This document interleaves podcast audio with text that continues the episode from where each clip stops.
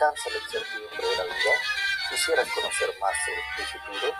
Haz una llamada a UBI, nuestro servicio de horóscopo online, que te permite anticiparte a los eventos por suceder.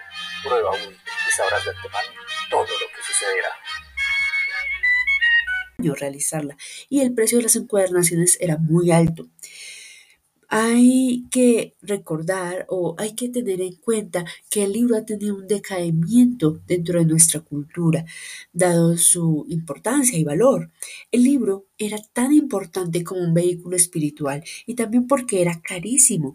Incluso se llegó a afirmar en el siglo pasado que las guerras se acabarían si todos los seres humanos leyéramos, pero pues obvio que no pasó porque pues estamos en este siglo y pues, no pasó. Eh, la gente ya no quiere leer, quiere haber leído. Las personas ya no consideran un placer leer, sino por otra parte, darse estatus o un lugar por haber leído. Entonces el proceso de lectura se vuelve extenuante y una tortura, tanto que muchos no aguantan e incluso se toman fotos mientras leen para empezar a recibir los frutos sociales superficiales de leer. ¿Quién lee La Guerra y la Paz? Y lleva un mes leyéndola y va en la página 20 y dice, ¿cómo es posible que vaya en la página 20 si llevo un mes leyendo La Guerra y la Paz? Él mira el libro y dice, ¿cómo odio la Guerra y la Paz? ¿Qué fastidio la Guerra y la Paz? Porque es que él no quiere haber leído, no quiere leer La Guerra y la Paz. Él quiere haber leído La Guerra y la Paz para decir, hey, chicos, yo leí La Guerra y la Paz. Es muy cierto esto, dado el éxito que tienen los libros condensados, los videos de resúmenes de libros e incluso las películas, pero se pierde parte de la esencia de un libro, porque por más bella que sea una actriz o más apuesto que sea un actor, la subjetividad de la belleza que puede otorgar una mente, dadas las eh, experiencias previas y dado pues diferentes formaciones de la sexualidad en cada uno, permite que haya una individualidad y al condensarlo o al eh, eclipsarlo o simplificarlo en una película, se pierde parte de esto. Razón por la cual mucha de la gente que lee un libro y luego ve la película, de alguna forma se decepciona. Es más, pienso que hacer resúmenes muy cortos de libros puede ser un gran negocio. Hoy vamos a hacer ese negocio. Comencemos. El coronel no tiene quien le escriba. Un anciano pone fe en un gallo para salir de la miseria y pues no hay plan B. Fin. Felicidades. Usted ha leído a Gabriel García Márquez. Ya puede decir por la calle, oh, mi autor favorito es Gabo. Otro. La rebelión de las ratas de Fernando Soto Aparicio. Los campesinos obligados a ser obreros pierden sus principios en el camino de la descomposición social y cultural de Colombia generada por la desigualdad e injusticia social, mientras los explotan, intimidan y violan. Se quieren rebelar, pero hashtag esto es Colombia con P mayúscula. Entonces no pasa nada. Siguiente, Ibis, de José María Vargas Vila. Un hombre se enamora de una mujer que se prepara para ser monja. Ella abandona el convento para irse a vivir con él, pero es una puta y le pone los cachos con todos. La religión era una excusa que ella usaba para tapar su verdadero ser, una mujer promiscua sin valores ni respeto por los sentimientos ajenos. El hombre queda sin dignidad ni amor propio, y un hombre así no puede vivir. Postdata, se suicida. No voy a reseñar la María ni la Manuela porque eh, nunca me gustaron. De esa línea literaria de Colombia voy a reseñar la que menos peor considero. El alfil real.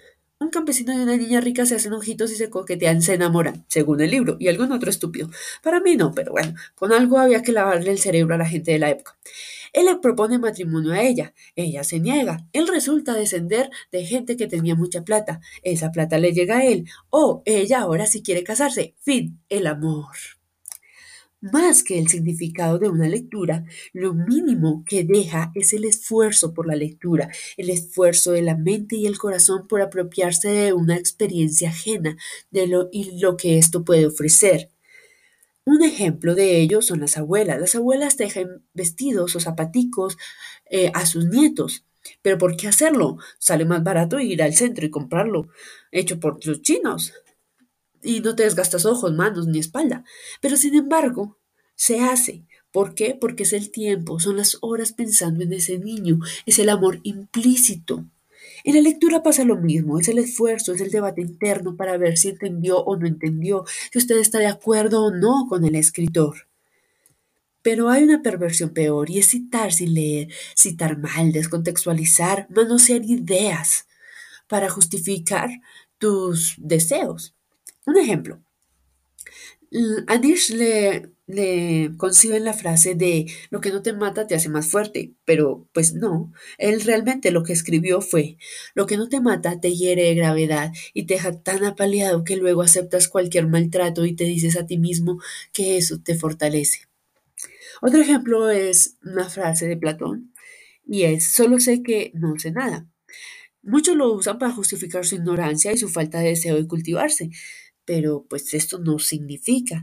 Es una fuerte eh, atención ante la humildad que puede sentir un hombre ante el infinito conocimiento que se puede adquirir. Una última. Debes aceptar lo bueno y lo malo de una pareja, si no, no lo amas, o si no, no te ama, como sea.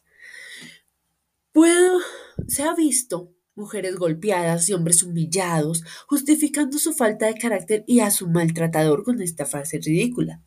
Me disculpo, no es una frase ridícula, es una actitud ridícula utilizar y manosear una frase descontextualizada para justificar tus deseos, sean buenos, malos, bobos o incluso pueden ser eh, ideas que no, no tienen nada que ver con la realidad. Es por eso que estamos aquí, porque aunque hay libros resúmenes y hay películas, intentamos hacer este podcast con esfuerzo y con tiempo. Hacemos, intentamos hacer este podcast con ese placer de hacer las cosas.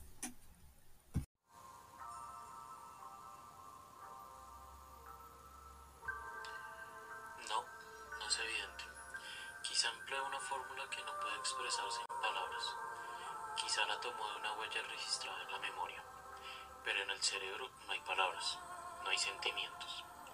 La memoria del hombre es un repertorio de ácidos nucleicos grabados en cristales asíncronos macromoleculares. De hecho, pensar es difícil, ¿no? Pensar es muy difícil. Realmente si te pones a analizar las funciones superiores como tal del cerebro, son atención, conciencia, lenguaje. Pensar es más superior que las funciones superiores. Claro, y además, como, como me comentabas, realmente no se sabe, o sea, se sabe como los procesos, pero no se sabe a ciencia cierta todo lo que hay detrás a que llegue a generar un pensamiento como tal, ¿no? Sí, el otro día te lo mencioné ahora que lo pienso, y es que como tal podemos entender a nivel biológico como una neurona, que es la unidad fundamental del cerebro, se comunica con otra neurona o con otra parte del cuerpo, dígase músculo, dígase glándula. Pero de ahí a transformar este sistema de comunicación hacia un, una función superior como lo es el pensamiento es demasiado complejo. Y mira que cuando dividieron el cerebro en, en regiones anatómicas para poder al menos describirlo, encontraron que las regiones 9, 10, 11 y 12 del área de Brodmann, que así como se llaman, esas cuatro áreas son solamente para pensamiento, cognición y planeación de movimiento. Es decir, necesitamos un área del cerebro bastante grande para poder ejercer esa función de pensamiento, pero ni siquiera realmente entendemos cómo se traduce esta señal electroquímica en un pensamiento, en una memoria, en un recuerdo o en una opinión. Está el axón, están las dendritas, eh, y eh, cuando las neuronas suelen funcionar como binariamente. Entonces, 1 y 0, comunica electricidad y no comunica. Y eso se logra si se pasa como un umbral que es de menos 70 milivoltios, que pues para nuestro mundo es poquito, pero ya pues a nivel eh, orgánico es un valor importante. Entonces, básicamente el sistema de neuronas está polarizado. Entonces, eh, puede estar en un estado de excitación o de reposo. Y en el estado de reposo, la membrana tiene una carga positiva y la parte interna tiene una carga negativa. Y esto es por los iones de calcio, sodio, eh, potasio y cloro que se encuentran interaccionando dentro y fuera de la neurona. Eh, pues em, la formación de los, este es como el tipo de procedimiento o mecanismo que genera el, tema de la polaridad, porque no se aplica solamente al tema de la electricidad, de hecho, todo en nuestro cerebro tiene una polaridad, por ejemplo, el hemisferio izquierdo es exactamente igual al hemisferio derecho, pero la parte delantera del cerebro es diferente a la parte de atrás porque está polarizado. Es igual que en las neuronas, aunque no hablemos exclusivamente de electricidad, tienen una polaridad porque en una parte del cuerpo, en el extremo A, por ejemplo, tienen el cuerpo y en el extremo B tienen el axón. Y es algo asimétrico si tú lo miras de esa forma, pero recordemos cómo es una neurona. Las neuronas son células muy especializadas que no se regeneran, que, que como nacen, mueren.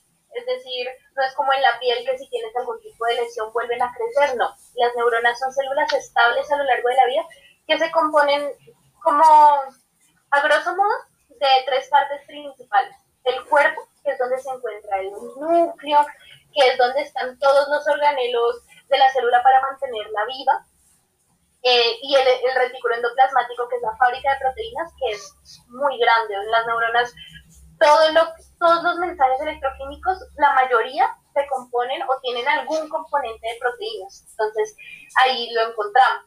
Tiene unas prolongaciones delgadas, pero que también pueden tener organelos que son las dendritas, que son las que reciben los impulsos provenientes de otras, de otras neuronas perdón, y las transmiten a través de la tercera parte, que es el axón, que es una prolongación larga que normalmente está recubierta por mielina, que es lo que le dicen como el aislante de la naturaleza, porque hace que el impulso sea más eficiente. y tiene una terminación donde sale efectivamente ya sea el neurotransmisor o el mensajero que le quiera dar a la siguiente neurona. Entonces, a nivel químico, lo que pasa es que una vez las dendritas reciben ese impulso o una vez la neurona tiene que mandar un impulso a través del axón en unas zonas conocidas como los nodos de Rambier, que son pedazos desnudos entre secciones de mielina, se va a liberar Entonces, cuando la célula va a transmitir un impulso eléctrico, lo que va a suceder es que esa electricidad que viene va a activar unos canales dependientes de, voltaje de sodio que se van a abrir. Y hay que tener en cuenta una cosa, dentro de la célula hay muy poquito sodio y mucho potasio. Y fuera de la célula hay muy poquito, eh, hay mucho sodio y muy poquito potasio al revés. Entonces, cuando se abran esos canales de sodio, el sodio va a entrar a la célula por diferencia de gradientes. Y eso va a hacer que el voltaje comience a aumentar. Cuando el voltaje comienza a aumentar demasiado, se inactivan estos canales dependientes de voltaje de sodio y se cierran. Es decir, no entra más sodio a la célula. Y se va a activar progresivamente unos canales de potasio, que lo que van a hacer es que el potasio va a comenzar a salir. Recordemos que el potasio está muy, em, tiene concentraciones muy aumentadas dentro de la célula, entonces apenas se abran sus canales va a comenzar a salir y esta pérdida de cargas positivas nos va a hacer que el voltaje comience a disminuir progresivamente. La salida de potasio nos va a hacer que se nos hiperpolarice la neurona. ¿Esto qué significa? Que va a tener cargas muy negativas. Pero como la bomba de sodio y potasio, que es una bomba que seguro conocen que más o menos, no, más o menos no, mantiene el equilibrio electroquímico de todas las células, siempre está funcionando, sacando sodio y metiendo potasio. Entonces, como el potasio se está saliendo, quiere escapar de ese enorme gradiente y la bomba lo está volviendo a meter, la célula eventualmente vuelve a su equilibrio, su equilibrio de... Eléctrico o de potencia, sí, sería como el estado en reposo. El estado en reposo, sí. Gracias, se me fue la palabra. Y dependiendo de en qué punto estemos de esta gráfica, es posible volver a propagar otro impulso seguido o se va a tocar a la célula esperar hasta volverse a repolarizar para despolarizarse. Entonces la despolarización es esta entrada masiva de sodio, que son muchas cargas positivas y eso lo que va a hacer es aumentar el voltaje. Cuando ya esté muy alto, ya la célula dice, oiga, no puedo tampoco eh, aumentar tanto este cambio de potencial, entonces cierra la entrada de sodio y permite que escape el potasio, hasta que vuelva a tener el mismo equilibrio del potencial. Sí, ahora toca imaginar este proceso que nos acabas de describir, pero en un montón de neuronas, para que todos esos pequeños impulsos generen la onda, Sabemos que la onda eh, tiene frecuencia, tiene amplitud, tiene eh, periodo y estas características son las que determinan ciertas funciones o más bien son las características mediante las cuales podemos leer ciertas funciones que está llevando a cabo el cerebro mediante, por ejemplo, un encefalograma. Entonces, eh, las amplitudes o las frecuencias determinan el tipo de energía. Entonces, eh, en los encefalogramas, obviamente como en los osciloscopios, observamos las oscilaciones, no la onda, porque pues la onda es mucho más que solo un movimiento oscilatorio como una sinusoidal o una cosenoidal, que podemos leer, por ejemplo, del encefalograma sobre la actividad neuronal, las podemos clasificar en beta, alfa, teta y delta. Entonces el beta es cuando se genera en la parte frontal y central del cerebro de un individuo despierto, con ojos abiertos y alerta, cuando el cerebro está más concentrado, es, hay una alta estimulación sensitiva o mental y se llaman ondas de trabajo. También está el alfa, que son las que se generan en la parte paretal y posterior de los lóbulos temporales, cuando el individuo está despierto pero con los ojos cerrados y relajado, y se llaman ondas de descanso. Y está el teta, que son las ondas de somnolencia, somnolencia, bueno, eso. y los delta, que son sueño profundo. Entonces, ahí ya podemos ver cómo hay una diferencia en la distribución de la energía de la onda a medida que vamos cambiando de la frecuencia de estas, ¿no? Sí. Ahora que lo mencionas, ¿alguna vez has visto un electrocardiograma, el del corazón? Sí. Sí, yo, yo tuve que hacer uno. Ah. ah ¿Sí? Igual que en el cerebro, lo que trata de ver el electrocardiograma es hacia dónde se están dirigiendo los vectores de despolarización a lo largo del sistema de conducción del corazón. Cada onda que ves representa una parte puntual del corazón y te dice más o menos cómo es. Pero imagínate que el corazón es como un cubo. O sea, tiene caras que tú las podías ver en un electro. O sea, en un electro tú lo miras y tú dices, ah, esta derivación, que así es como se llaman las partes del electro, corresponde a esta cara. Y tú puedes ver al corazón como un cubo y armas la imagen 3D a partir de verla en cada momento del tiempo desde cada cara. El cerebro es una esfera. El cerebro no puedes ponerle caras. El cerebro tiene actividad eléctrica dirigiéndose a todas partes. Y es curioso saber que para lo de las pocas cositas que nos ha servido el electroencefalograma es, por ejemplo, para determinar si estamos despiertos, si estamos dormidos o si estamos teniendo convulsiones. Las convulsiones son la unión y la sincronización de todas las neuronas al mismo tiempo, es decir, que todas están arrojando impulsos descontrolados al mismo tiempo y tú lo que ves en un electroencefalograma son puras, un zigzag descontrolado que, que es lo que nos provoca a nosotros los movimientos o las ausencias, porque depende del tipo de conducción. Y es curioso pensar cómo puedes medir la actividad eléctrica del cerebro y cómo puedes organizarlo o saber bien de dónde viene y hacia dónde va si no puedes sectorizar el cerebro por, por regiones de eh, voltaje. por, qué estamos hablando de esto? Tocó, toca hablar, es que nos emocionamos y se nos olvidó contar por qué estamos hablando de esto. Estamos hablando de esto porque estamos siguiendo eh, como habíamos mencionado la vez pasada en el capítulo de criogenización, el libro de Ubik, que es de ciencia ficción de Phil K. Dick. En este libro, como les comentábamos, estaba el proceso de criogenización, pero eh, no estaba como se está, como está evolucionando actualmente. que hablábamos de las dificultades y de la criogenización soviética, de la criogenización americana y los problemas reconstructivos y cómo pueden dañar celularmente la pérdida de oxígeno, todo eso. Aparte de eso, en el libro se menciona que las personas de afuera, o sea, no criogenizadas, podían hablar con las criogenizadas y esas personas respondían, o sea, no era como residuos de pensamiento, sino que les preguntaban, la persona recibía el mensaje, analizaba y devolvía una respuesta coherente.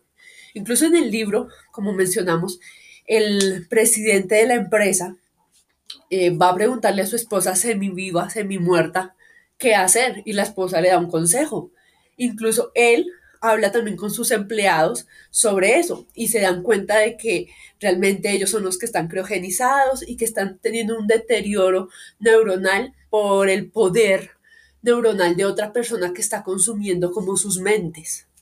Entonces, eh, pues era muy interesante saber eh, la parte neuronal porque pues es muy fácil escribir ciencia ficción, pero cuando la ciencia ficción es dura y se apoya mucho en la ciencia, puede ayudar